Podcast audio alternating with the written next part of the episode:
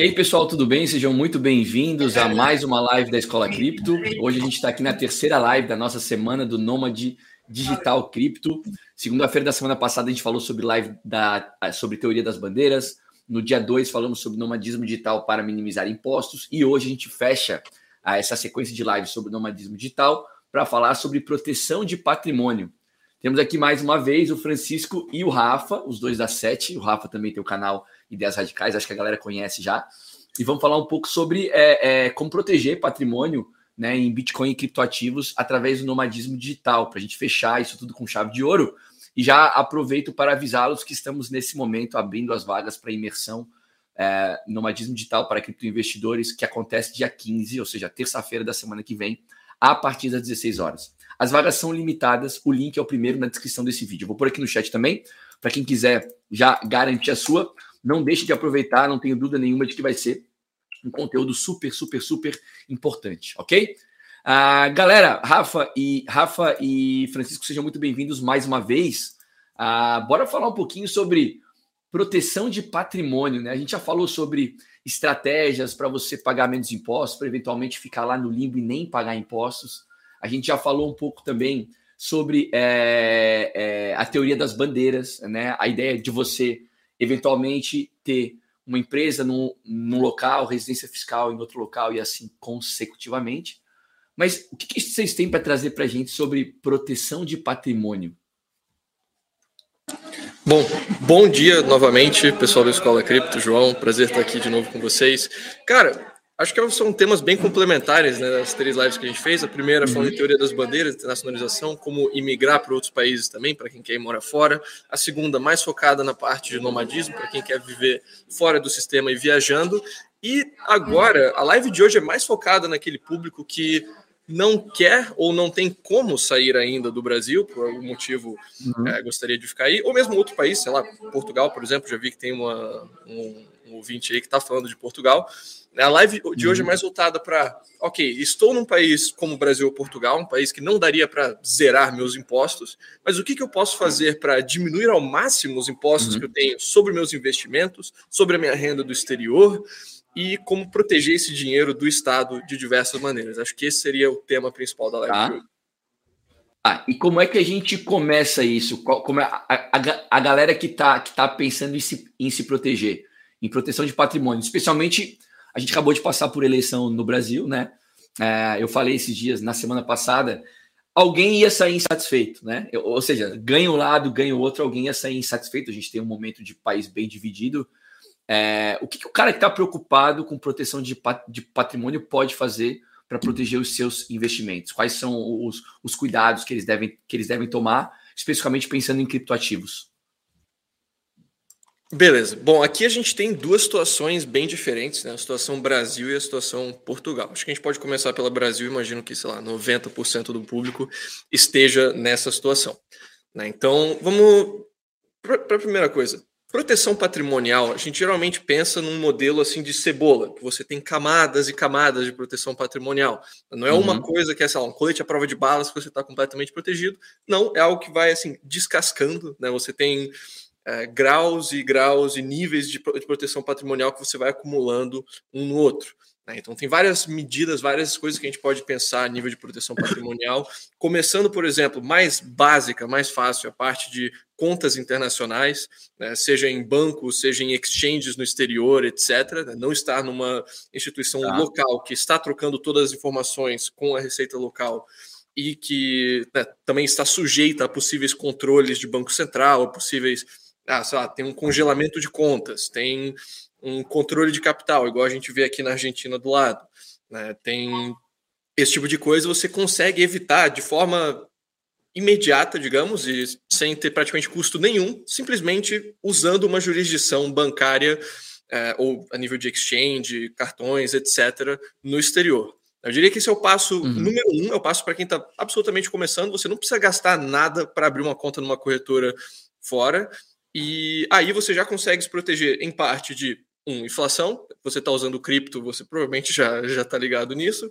A uhum. parte de controles cambiais, a parte de expropriações diretas, a parte de congelamentos, todas essas questões de o Brasil ou país em que você está, né, influenciando o sistema bancário e impedindo você de acessar o seu capital. Diria que esse seria o ponto número um. Aí não sei se ah. O João se tem alguma coisa para comentar aí. É, a gente não, tem uma lista dessas exchanges, aliás. Tipo, se existe. Exchanges internacionais? É. Tipo, Cara, essas daqui nós, nós confiamos que estão em jurisdições onde você está altamente seguro. Hum, isso é importante, hein? Muita, muita gente. É, muita né? gente perguntar, a Exchange X está incorporada no Brasil ou não? Para o cara saber se, se, se comunica, por exemplo, a receita ou não. É um, é um, é um bom ponto, hein? É verdade, não é, temos e, isso e ainda. Vale lembrar que, e vale lembrar que na nova legislação também que vai vir aí de, de cripto, eu sei porque eu já tive ela na mão, já atuei no, no, no como ela vai ser, uh, ah, para tentar reduzir o dano. É, se a gente quiser ter uma presença significativa no Brasil, entenda é bem. É uma definição uhum. meio bosta. Uh, ela vai ter que conversar com, com a gente aqui. Então, é, vai complicar um pouquinho. Especialmente, tipo, exchanges que querem ter operações grandes no Brasil, como, por exemplo, a Binance. Uhum. Uh, e também há de se imaginar que quando elas começarem, é razoável supor que vai se pedir um registro retroativo. Ah, tá. De até, então, de até quanto tempo, Rafa? De até cinco anos? É razoável. Vamos falar, peraí. Uh, você está me abrindo uma conta aqui que de repente tem umas transações muito grandes. Me passa só o, o anterior, só para entender o que está acontecendo aqui, só para entender de onde isso veio. Então, cuidado. Mas, mas o anterior poderia ser de quanto, de quanto tempo? Tem ideia disso ou, ou a definir? Todo, todo a anterior. Definir a definir. Não tem nada na lei e isso aí vai dentro de portarias normativas que podem ser colocadas pela própria Receita. Então, tributariamente, cinco anos. Agora, se eles inventam suspeita de crime. Uhum. Tá. Beleza? Tá, esse é um ponto. Ah, um outro, antes, antes, antes de a gente entrar no, no segundo ponto, Francisco, eu queria saber do Rafa se ele acha que, em virtude da mudança que a gente vai ter aí, né? uh, se, se, se os riscos de, de, de haver mais aperto a respeito de cripto pode, podem aumentar ou uh, se vão diminuir? Qual que, qual, qual que é a tua expectativa? O aperto certamente sobe porque uh, existe uma preocupação em ver o que está sendo o que está acontecendo e quantificar o que está acontecendo, taxar no futuro. Essa aí é a tá. conversa. A conversa por muito parte do Banco Central é muito mais de CBDCs. Olha, a gente quer, estou numa regulamentação, tá, CBDCs calmamente e tudo mais, mas a partir do momento em que você começa a ter um rastreio mais pesado, e especialmente com o governo Lula na presidência, com déficit de 200, 300 bilhões de reais, senhores, é uma questão de tempo. Agora, uhum. isso nós estamos tratando da movimentações de pessoas físicas em exchanges. Isso uhum. não cobre, até porque legalmente não teria como movimentar de políticas de empresas incorporadas de maneira estrangeira dentro de exchanges. Uhum. Então, usem isso às suas uhum. vantagens. Boa, boa. Francisco, e o outro ponto?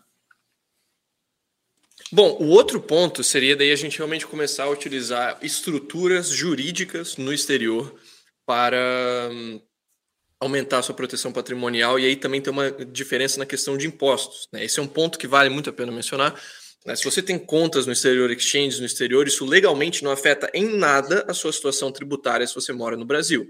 Se você é residente fiscal no Brasil, você tem que declarar a sua renda independente de onde ela esteja no mundo, independente se ela está numa conta na Espanha, na Geórgia, na Suíça, nos Estados Unidos, etc. Né? Se está na sua pessoa física, legalmente, para estar no lado certo da lei, você tem que declarar isso tudo. Né? Uhum. Então, isso é diferente em alguns países. Tem países que não tributam renda de fora ou que não tributam renda que fica fora.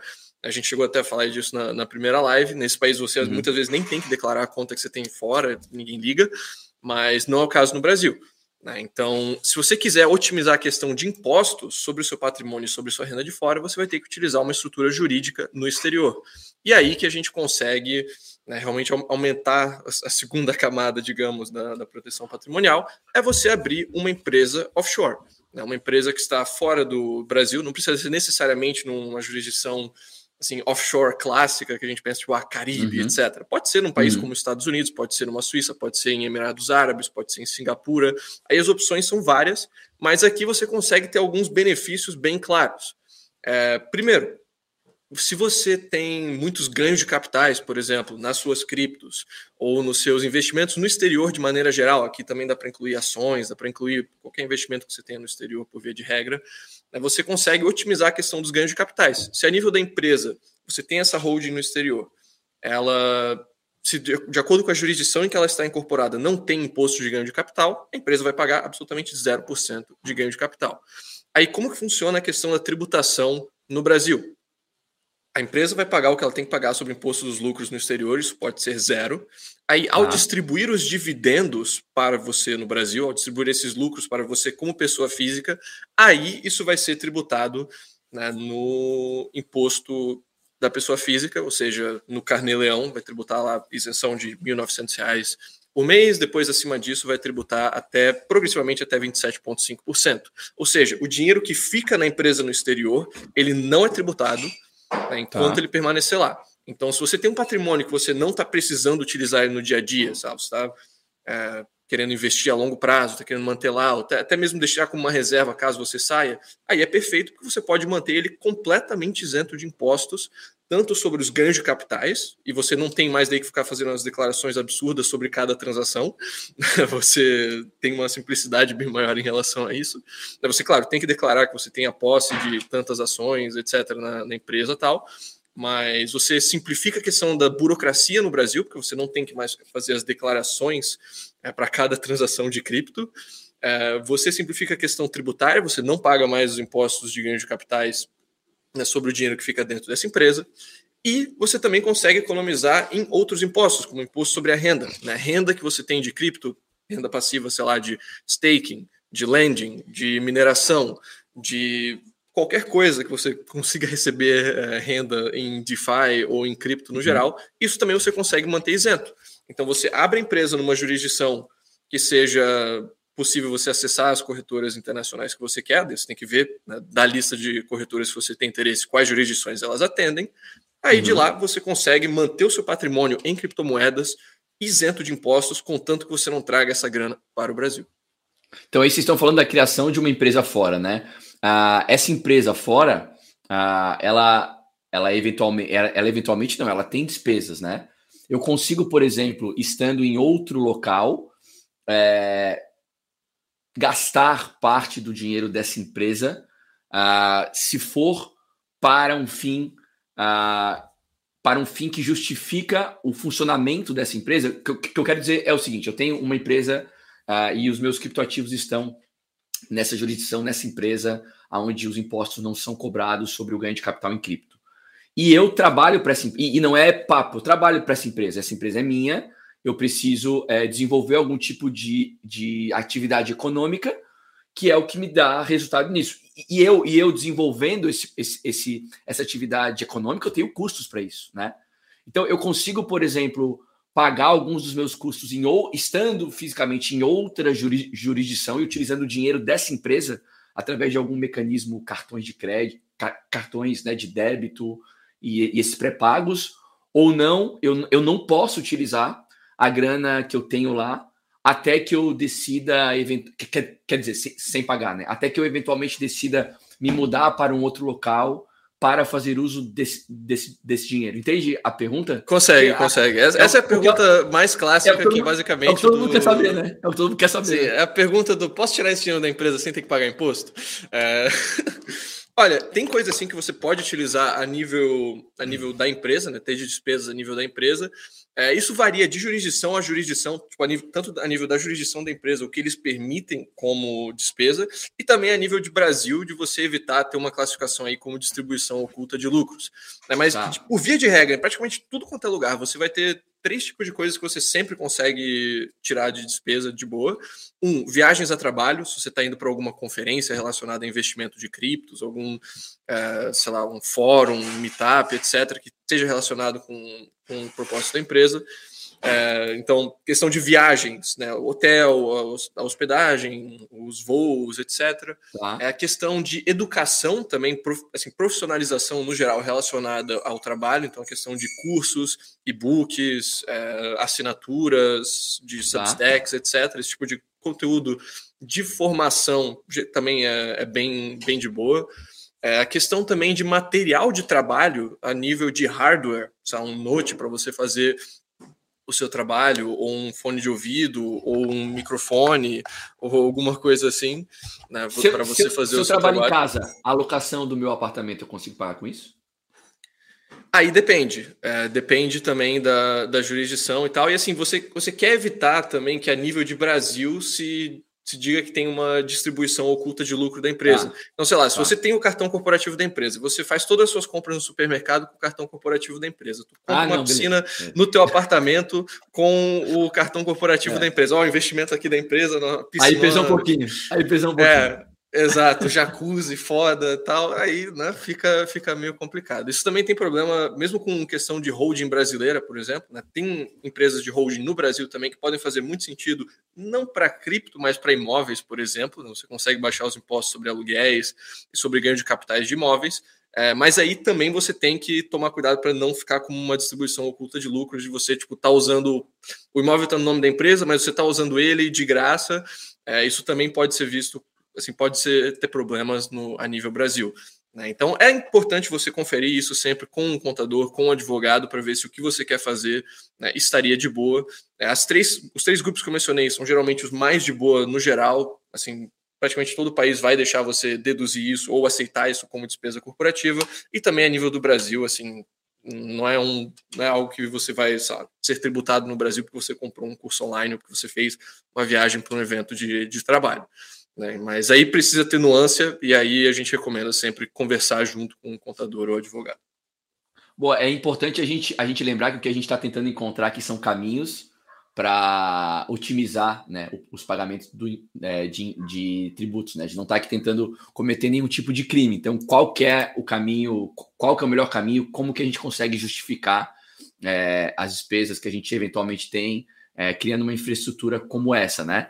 Ah, o pessoal tem. tem, tem ó, o, o, o Pedro Júnior está falando o seguinte: ó, bom dia, a Escola Cripto sempre trazendo informações relevantes, já passando antes de trabalhar, deixar meu like recebendo informações. Obrigado, sejam todos muito bem-vindos. Existem alguns elogios aqui ao, ao, Rafael. Rafael, parabéns, e a galera tem, muito, tem muitos fãs. É, é, agora, qual, qual, vocês acham que, que deve ser a, a, a, a a, a, decisão de alguém que quer construir essa infraestrutura para proteção de patrimônio, ela parte da onde? Ela parte de anseios que ela tem ou ela parte é, é, é, de uma situação na qual ela vive? O que, o que, o que é mais comum? Tipo assim, é cara, o cara, situação, é o cara sim, que, sim. é o cara que tem uma situação e precisa se adequar a ela, ou é o cara que não, ele simplesmente quer é, buscar uma infraestrutura para pagamento para pagar menos, menos impostos? Uhum.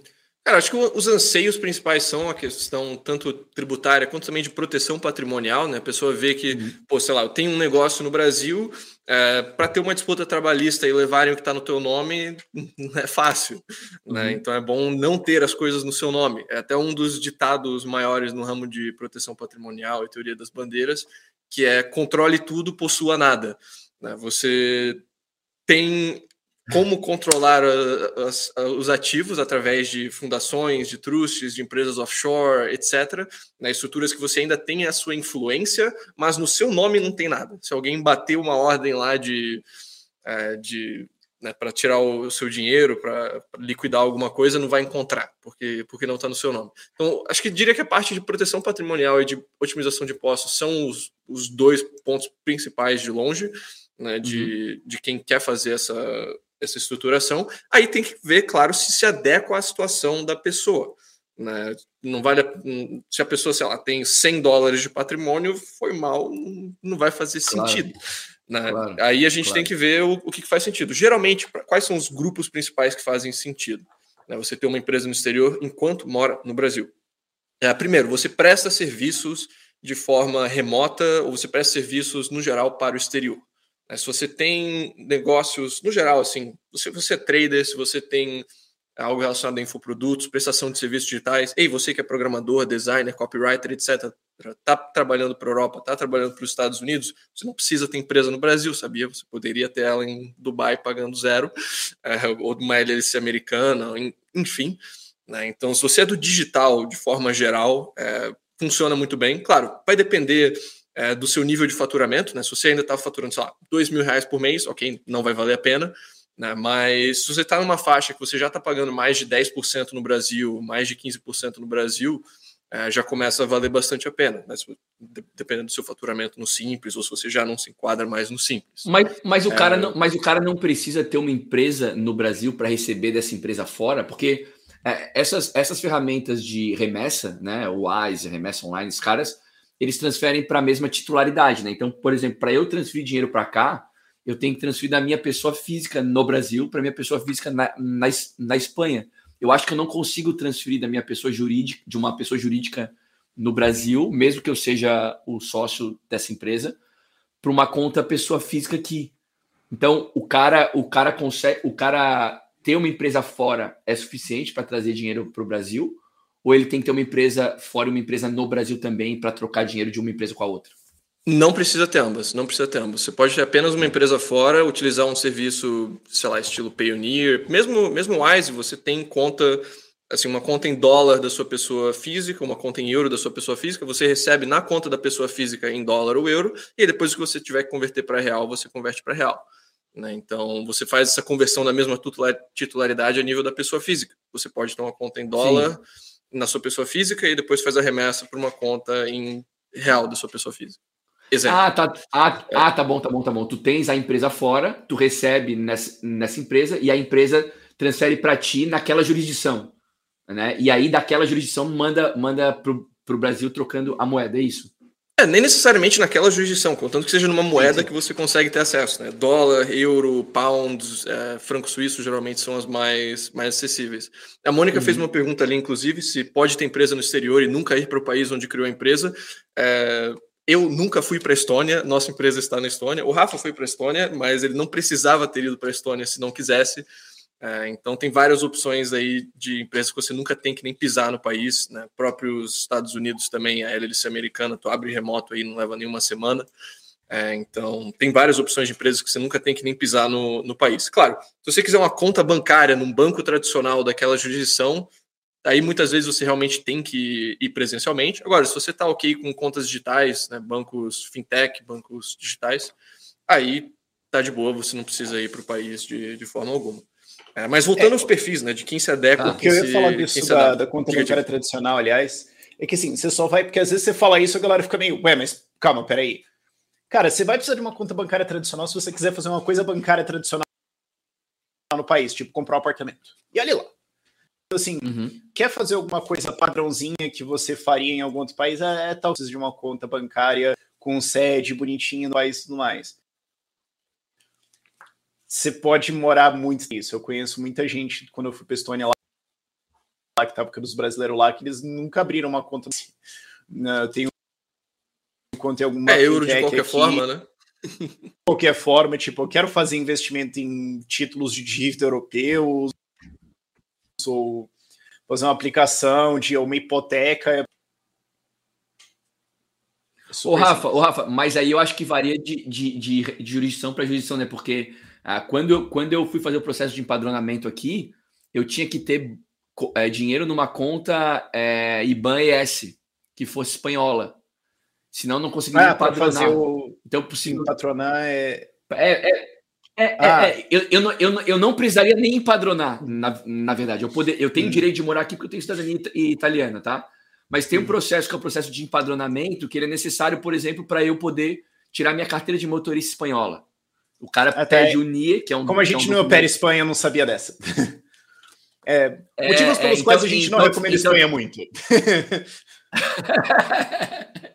motivos boa, porque boa, Espanha boa. não está na nossa lista de países prioritários para você ir, a gente prioriza coisas tipo República Tcheca, Estônia, Irlanda, etc. Porque, tipo, eles não têm. A burocracia é muito, é muito menor, Rafa. A burocracia é muito menor. É, é, é, é, porque assim, eu não sei de onde exatamente vem essa exigência de Espanha aí. Tá. Eu não, não conheço tá. o sistema. E do que a gente tá. conhece tributário de, Estônia, de, de Espanha, não vale a pena conhecer.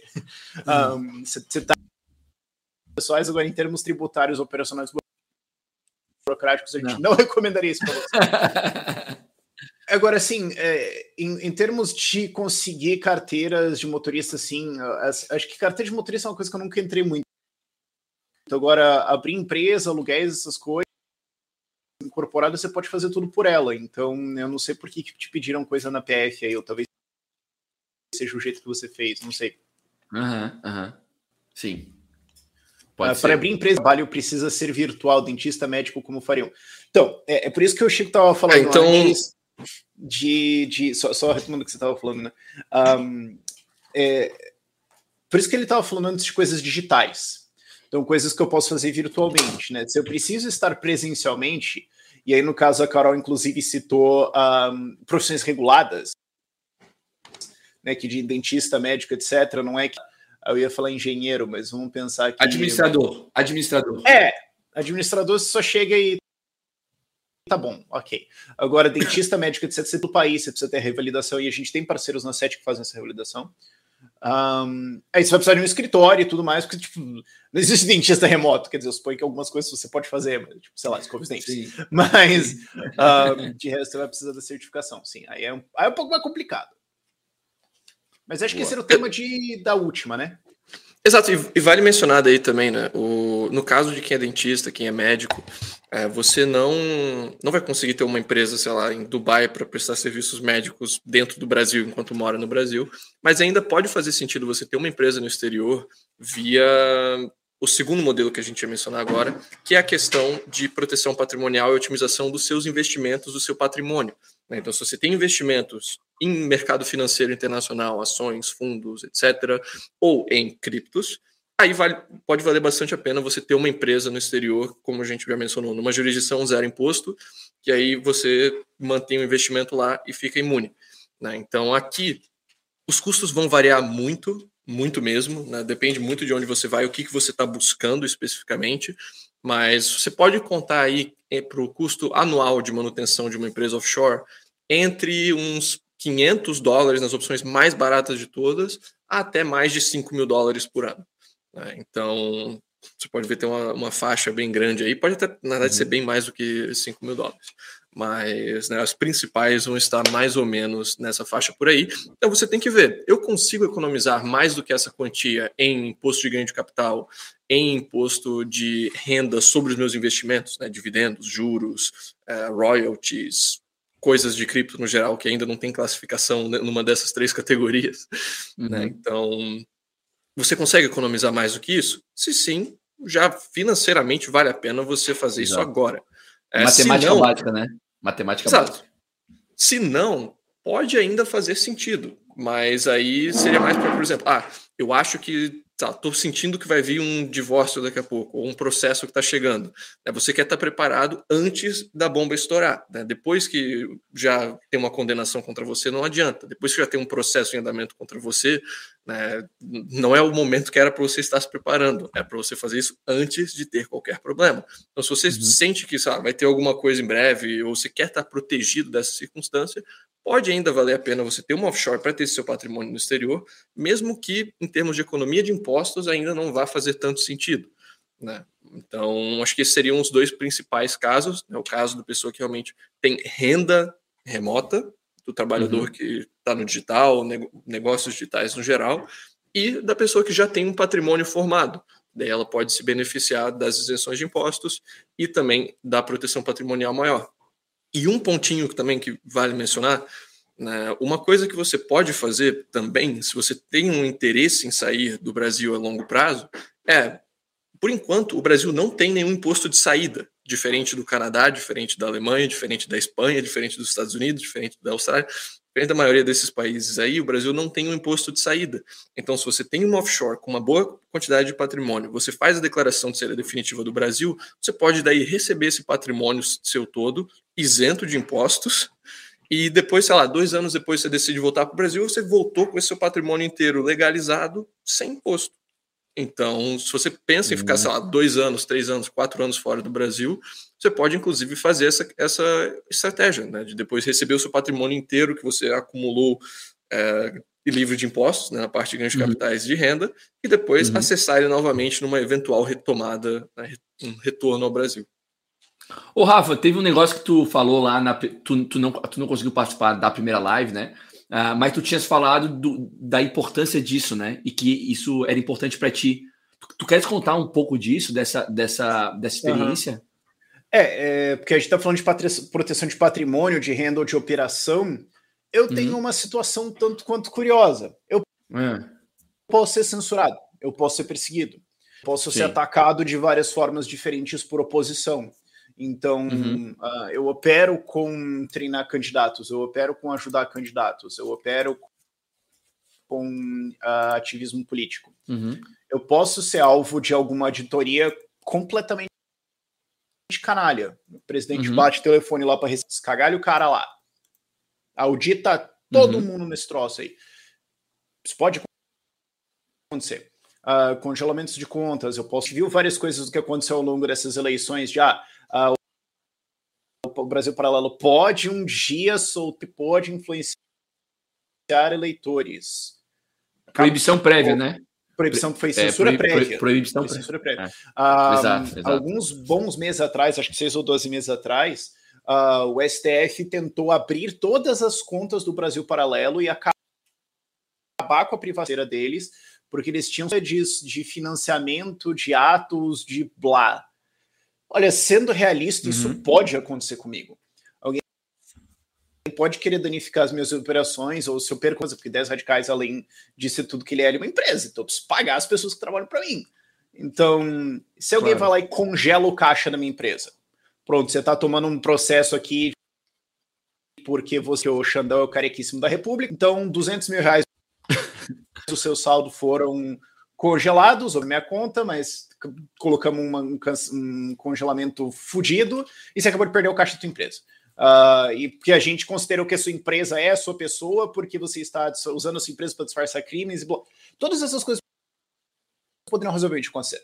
Todas essas coisas podem resolver. Eu ter toda a minha operação numa jurisdição que simplesmente não responde à brasileira é fundamental. É, nós estamos no processo de fazer essa transição. Obviamente não vou entrar em muitos detalhes, mas poder operar calmamente. Hoje eu consigo fazer isso. Hoje eu consigo. Hoje, se eu fosse atacado dessa maneira, uh, hoje eu não dormiria bem, mas eu conseguiria continuar operando, porque eu já comecei coisas nos últimos meses. Agora, eu ficaria muito, muito chocado de saber que. Hum, pessoas que eu não necessariamente concordo ou admiro, mas que eu sei que podem ser alvos, tipo, sei lá, Leandro Ruschel, eu ficaria uhum. chocado de saber se eles não tivessem esse tipo de coisa feita. Eu fiquei Ele está nos Estados Unidos, né? É, ele, sim. Ele está nos Estados Unidos. Sim, mas talvez família dele não, ou talvez parte da operação dele não. Uh, ou o Brasil Paralelo. Eu ficaria assim, chocado de sentar no chão e começar a pensar o que está acontecendo na humanidade se eu descobrisse que o caixa dele está parado numa conta brasileira. Eu ia ficar assim, tipo, mano, o que vocês estão fazendo? Não abriram uma offshore com outro offshore dentro, com outro offshore dentro e botaram. Eu conheço o diretor financeiro lá. Eu conheço o diretor Sabe? financeiro. É, então eu ficaria bem chocado se eles não tivessem alguma estrutura de proteção que para explicar em meia hora. uh, essas coisas hoje no Brasil estão ficando necessárias. Claro, é uma, é uma coisa assim. É muito nicho. A maior, quase totalidade de, de quem está assistindo agora não não está preocupado com isso. Claro, claro. Não, claro, não tem que claro. se preocupar com isso. Agora, se você está enfrentando o sistema de alguma forma, é. Começou Ô, Rafa, e, e, essa conversa. E o cara, e o cara também, te, quando tu, tu, tu, foi falando isso, isso tudo, e eu, fui, e eu fui pensando, né? Bitcoin, né? Bitcoin é uma maneira de resolver isso, né? É, sim. E, é, como eu falei, se você faz isso, então tem camadas e passos que você tem que fazer para estar tá tudo bonitinho, para estar seguro. É, porque é, porque assim, até porque quando a gente pensa em empresa, né?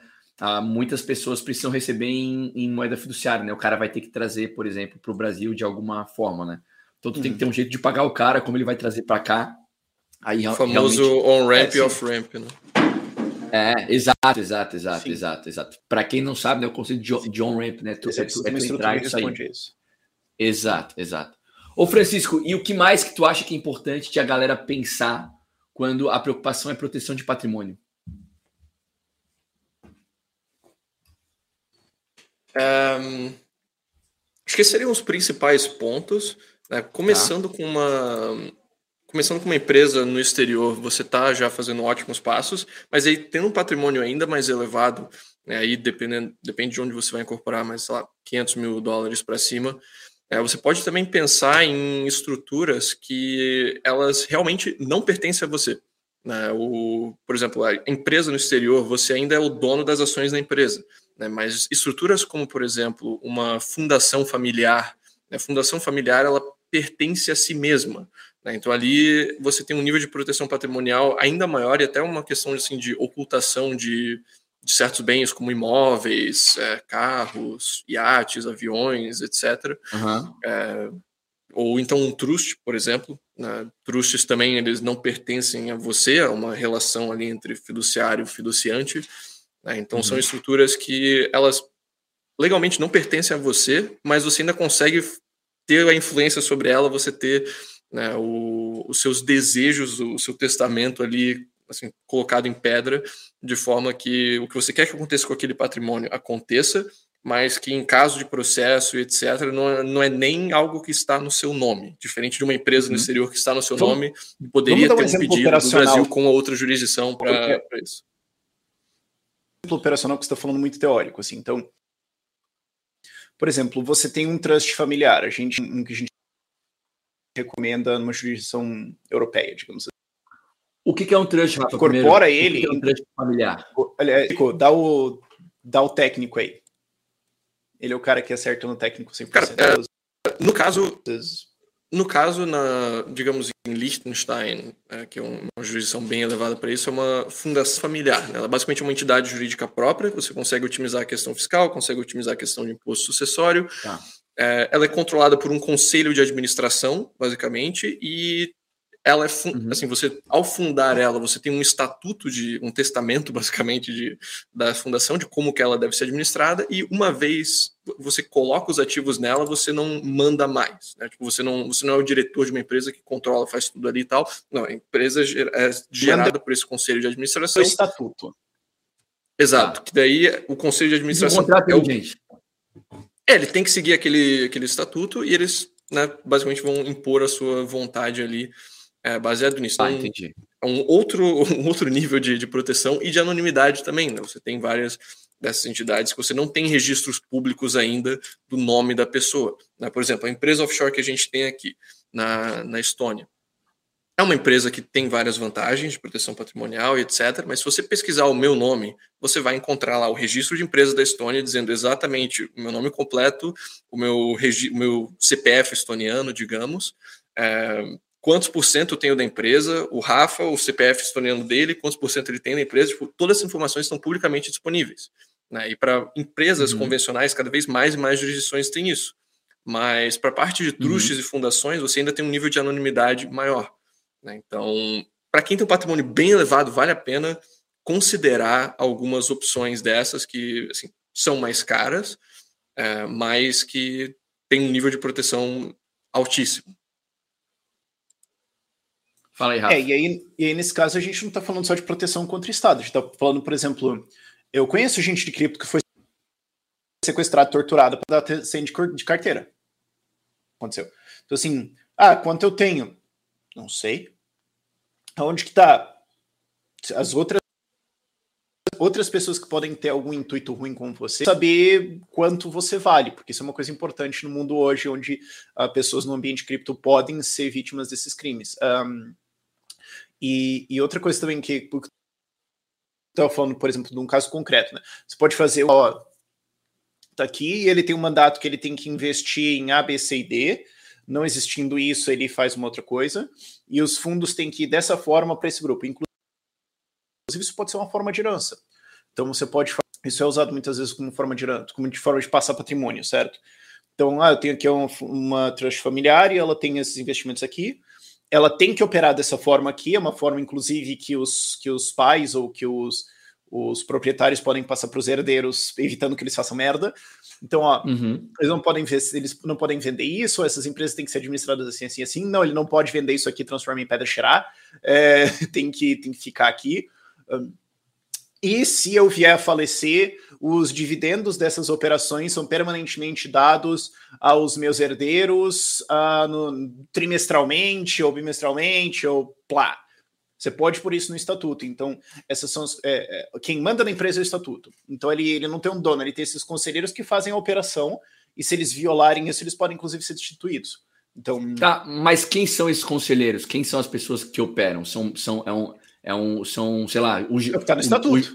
O, o gerente do banco, por exemplo, aonde os meus investimentos não, não. estão. Aí, aí você não. contrata. Geralmente são, são advogados, são gestores profissionais que você contrata e isso, claro, aumenta o custo operacional. Mas isso tem uma data de, de, validade ou fica para sempre assim? É como só é, o que, como é que, Depende. que você colocou no estatuto.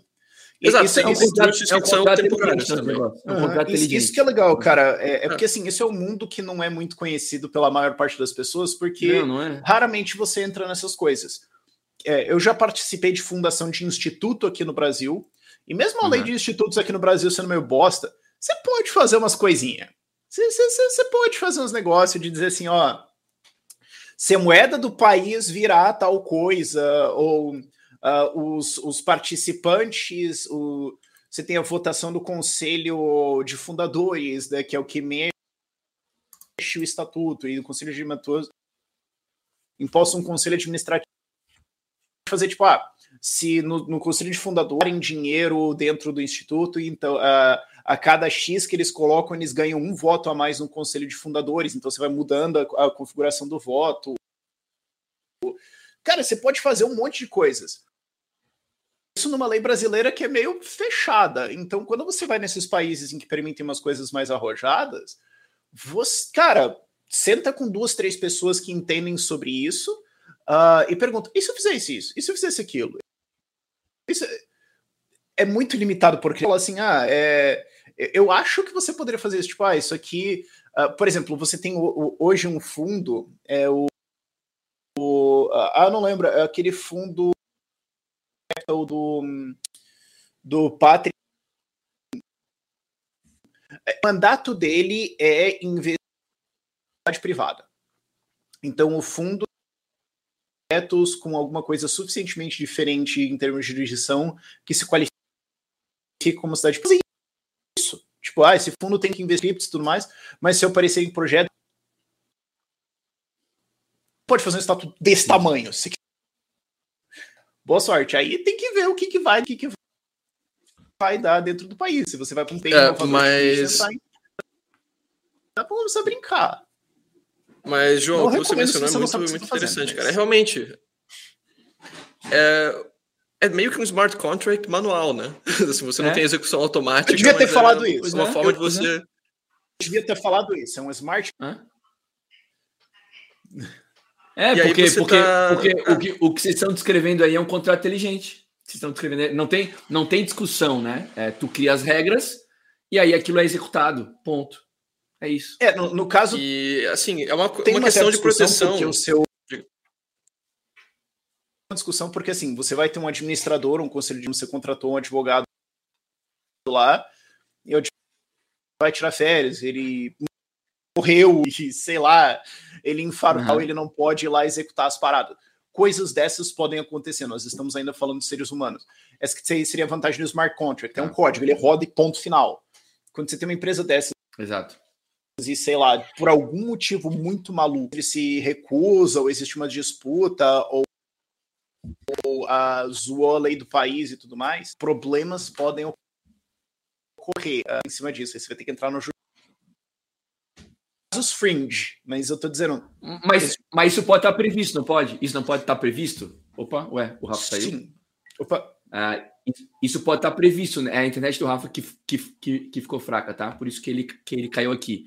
Mas não pode estar previsto, por exemplo, assim, ah, o cara, ah, em caso de falecimento do administrador, o advogado, quem assume é blá. Uhum. Pode, né?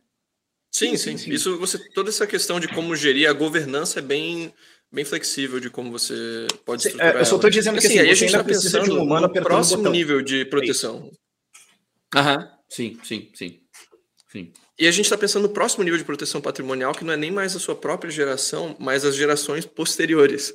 Né? Você pensar na proteção para os seus herdeiros. Não, total, total, total. Ó, agora foi o Francisco que caiu. Não sei se o Francisco caiu ou Agora ele, foi o Francisco, é o STF. É, ou ele...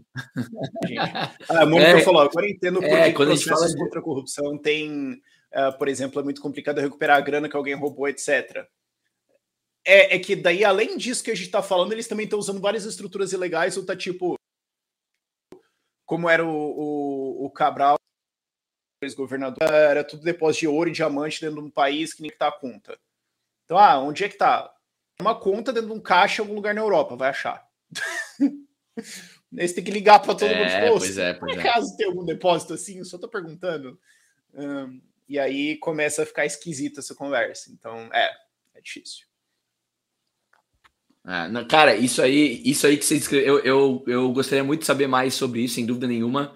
É um tema que imagino que vai ser bastante abordado na imersão, porque para quem é, gosta de cripto, né, para quem entende a lógica dos contratos inteligentes, isso é, um, isso é descrição de contrato inteligente, né? Então você você escreve as regras e uma vez que as regras estão escritas, elas são executadas. E aí, como o Rafa falou, você pode tentar prever todas as adversidades possíveis e já ter escrito ali naquela, naquelas regras ali é, qual que é a saída para aquilo, né? Ah, putz, o administrador hum, faleceu, aconteceu alguma coisa, ficou impossibilitado, incapaz. Tu tens uma, uma, uma regra para eleição de um novo administrador e tudo mais, e tu vai fechando as pontas, e é muito como o contrato inteligente funciona, né? É, uhum. aproveito, a, aproveito esse papo aí para a gente lembrar, galera, que hoje estamos abrindo a imersão uh, Nomadismo Digital para criptoinvestidores. As vagas são limitadas. A imersão vai acontecer na terça-feira da semana que vem, a partir das 16 horas. A partir das 16 horas, ao vivo, via Zoom. Então, se você quer entender mais sobre proteção de, sobre proteção de patrimônio, a diminuição de impostos, teoria das bandeiras, trust patrimonial, é, ferramentas que podem ser utilizadas para você enviar dinheiro de um lugar para outro, para você utilizar dinheiro, é, bancos que podem ser utilizados para você abrir conta, que são amigáveis a Segunda cidadanias, países para morar, lugares para abrir empresas se você faz negócios em cripto, a gente vai falar de tudo. Nomadismo Perfeito. também. Na terça-feira, terça-feira da semana que vem. As vagas são limitadas. O link é o primeiro na descrição do vídeo. Ah, investimento em educação é o melhor tipo de investimento que vocês podem fazer. Mas, Francisco, tu estavas saindo, tu estavas falando e tu acabou caindo. É, continua o teu raciocínio, não sei se tu lembra onde tu estava. O... Não, o único outro ponto que eu queria fazer, assim, relacionado a quem está no Brasil atualmente, o Brasil ele é bem de boa para empresas de holding, para empresas de assim passivas, basicamente, de proteção patrimonial, isso que a gente mencionou agora. É muito simples você abrir uma empresa em qualquer lugar no Caribe, pagar zero imposto lá sobre seus investimentos no exterior, e é isso uhum. aí. Né? Mas não é o caso em muitos outros países do mundo, como por exemplo Portugal, os Estados uhum. Unidos. Europa de maneira geral, Austrália, Canadá, etc. Negra. É, não, não, é nem a questão de lista negra, acho que o ponto principal que vale mencionar é a questão das regras de CFC, que são regras de empresas é, controladas do exterior, e as, as questões de gestão efetiva. Né? Por exemplo, vamos dar o um exemplo de Portugal. Se você mora em Portugal e você vai lá e abre uma holding nas Bahamas, é, entre outras coisas, uma das questões que Portugal vai perguntar é: ok, essa empresa está nas Bahamas, mas onde ela está sendo gerida de fato? Se você é o único diretor dessa empresa, o único funcionário dessa empresa, a única pessoa que tem ações nessa empresa, você está morando em Portugal, nunca pisa nas Bahamas, gera empresa exclusivamente a partir de Portugal, Portugal vai olhar e vai dizer: ok, essa empresa está incorporada nas Bahamas, mas uhum. ela está sendo gerida efetivamente a partir de Portugal, então ela tem que pagar imposto em Portugal. Então, mesmo a empresa estando incorporada nas Bahamas, tendo a, o acesso a contas bancárias por lá, o direito uh, de negócios no geral, ela ainda vai ter que ser tributada em Portugal. Né? Isso é uma regra assim, para a maioria desses países europeus. Se você está num país europeu e você quer abrir uma empresa em outro lugar, ela vai ter que ter uma substância local, ela vai ter que ter, no mínimo, no mínimo aí por baixo, um diretor real, não um diretor fiduciário que ah, só põe o nome de um advogado qualquer, não, uma pessoa que realmente né, recebe um salário regular e que trabalha, tem direito de assinar contratos na empresa, tudo mais. Uhum e também um endereço real de negócios, né? não simplesmente um endereço no, mesmo local que 50 outras empresas estão no seu uhum, computador, uhum, mas um, sabe, uhum. pelo menos uma sala privada para essa empresa.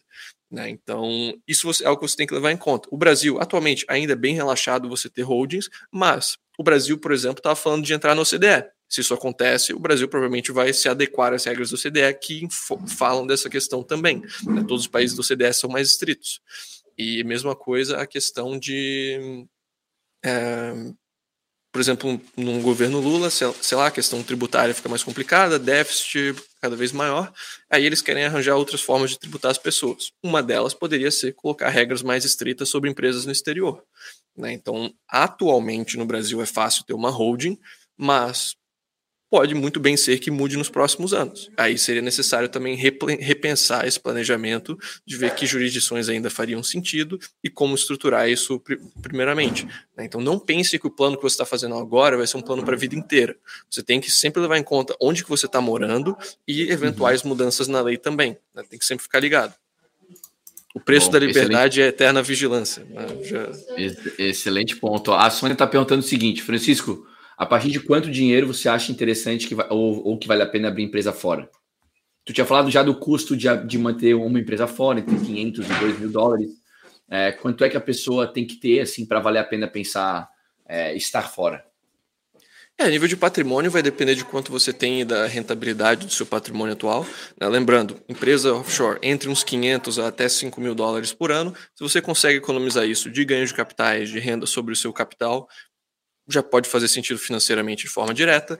Já para quem presta serviços para o exterior, eu diria né, na casa do. Se você está pagando mais do que 10, 15% de imposto no Brasil, é, pode já fazer bastante sentido ter uma empresa no exterior. Boa, boa. Galera, estamos já com quase uma hora de papo aqui. Uh, mais uma vez, convidar a galera para participar da imersão que vai acontecer no dia 15, a partir das 16 horas. Vai ser terça-feira da semana que vem uh, dia 15 de uh, novembro. A, a, a, vaga é a, as, as vagas são limitadas. O link é o primeiro na descrição do vídeo. Francisco, faz um ampassant para a galera aí do que, que vai ter, é, o que, que compreende o conteúdo desse encontro que vai acontecer no dia 15, para o pessoal entender o que, que eles vão aprender. Cara, deixa eu até compartilhar minha tela aqui agora então. o, tá.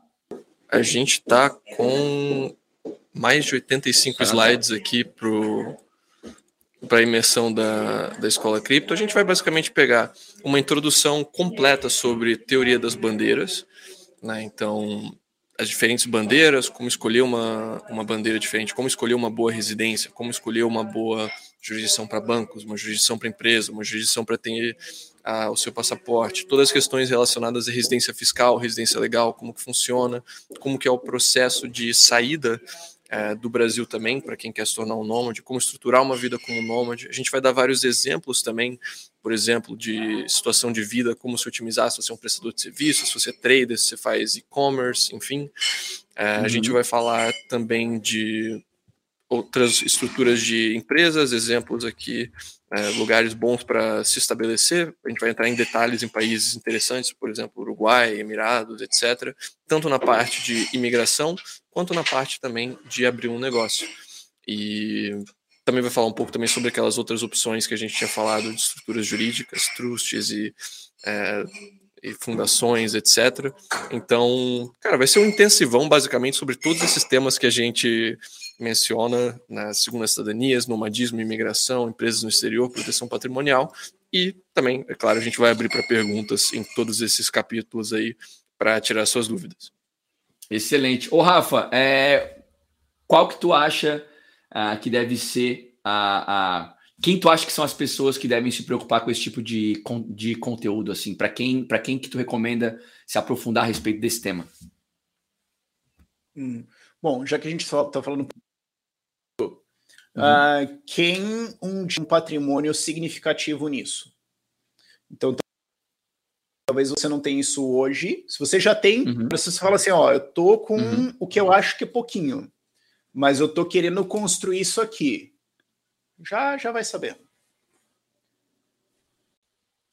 Boa, boa, boa. Excelente. a Luciana está perguntando se o conteúdo fica gravado. Fica. Uhum. Uh, Para quem não puder participar ao vivo, não tem problema nenhum. A gente já fez diversas é, imersões. Algumas pessoas não podem participar ao vivo, não tem problema nenhum ah, vai ficar gravado e vai ser disponibilizado na mesma noite, mais tardar na manhã da, da, da, do, dia, do dia seguinte. Então, o conteúdo vai estar todo gravado, vai poder ser revisitado, é, tudo muito tudo muito tranquilo, tá? Para as pessoas poderem se preparar do jeito certo. Depois, se quiserem se aprofundar caso a caso, vão poder conversar com o pessoal da SET também individualmente, né? E aí é um serviço prestado pela SET para tentar entender o seu caso particular e entender qual que é o, qual que é o melhor caminho. Então, acho, acho que é um pontapé inicial, é um excelente pontapé inicial para quem quer começar a pensar mais estrategicamente o seu patrimônio, uh, especialmente uh, naquilo que tange os criptoativos, beleza?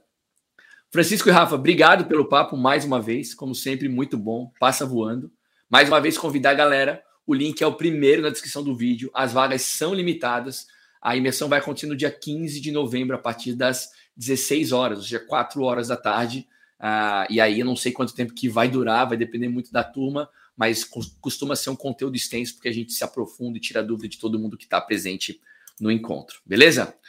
Galera, Rafa e Francisco têm uma excelente semana. Querem, querem, querem fazer um convite para a galera antes de a gente encerrar? Onde que o pessoal encontra, onde o pessoal encontra vocês, o conteúdo que vocês criam? Por favor. Acho que já está feito, então deixo, deixo para o Chico. Bom, quem quiser seguir a gente nas redes sociais é seti.io e o. É, em todas as redes sociais, a gente está no Insta, está no Twitter, está no LinkedIn, etc. A gente também tem um podcast em que a gente fala sobre muitos desses temas que a gente conversa aqui, se chama Contra o Vento. Você também pode encontrar diretamente no nosso site e nas nossas redes sociais. E também para quem ainda está querendo saber se vai para imersão ou não, né, confiram o e-book gratuito que a gente preparou junto com o pessoal da Escola Cripto, que está sendo disponibilizado em formato de, de PDF. Se você quiser dar uma introdução nesse tema, é, para daí fazer a cabeça, recomendo conferir lá o material que eles prepararam, que ficou muito massa.